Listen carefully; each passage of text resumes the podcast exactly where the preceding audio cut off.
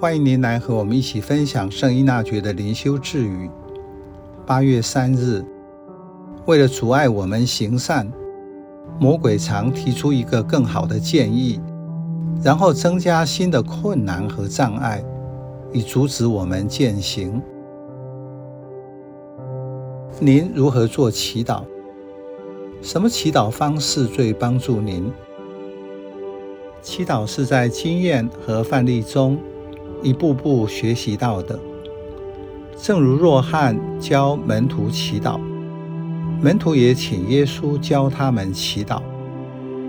在这篇简短的天主经中，有了丰富的祈祷内涵，包括了赞美、崇敬。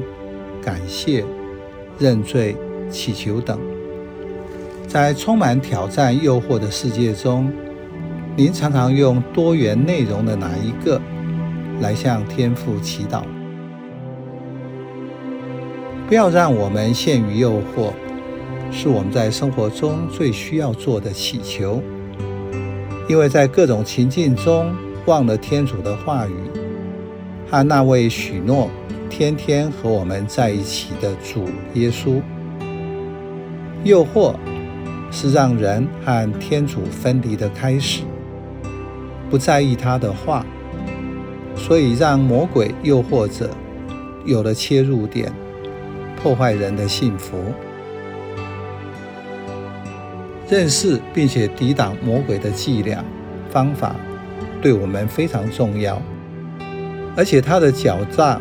欺瞒的手段非常厉害。在神操的两期默想中，圣依纳爵要祈祷者默想，听听他怎样向他们演讲，教他们向人们抛投罗网锁链，诱惑他们贪财，再使他们陷在虚荣里，因而大起骄傲之心。所以第一步是财富。第二步是尊荣，第三步是骄傲。由这三步引人陷入其他一切恶习中。骄傲是不自量力，魔鬼是堕落的天使，因为骄傲不服从而失落恩宠。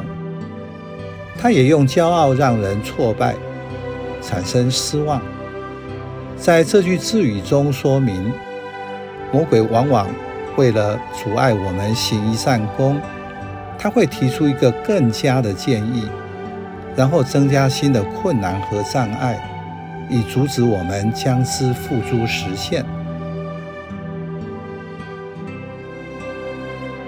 魔鬼对人的高招在于让人眼高手低，不自量力。在人想做一件善功时，它会让人把成果或理想提高，渐渐的就不符实际所能做到的。当做不到产生挫折，就会放弃，他就达到目的了。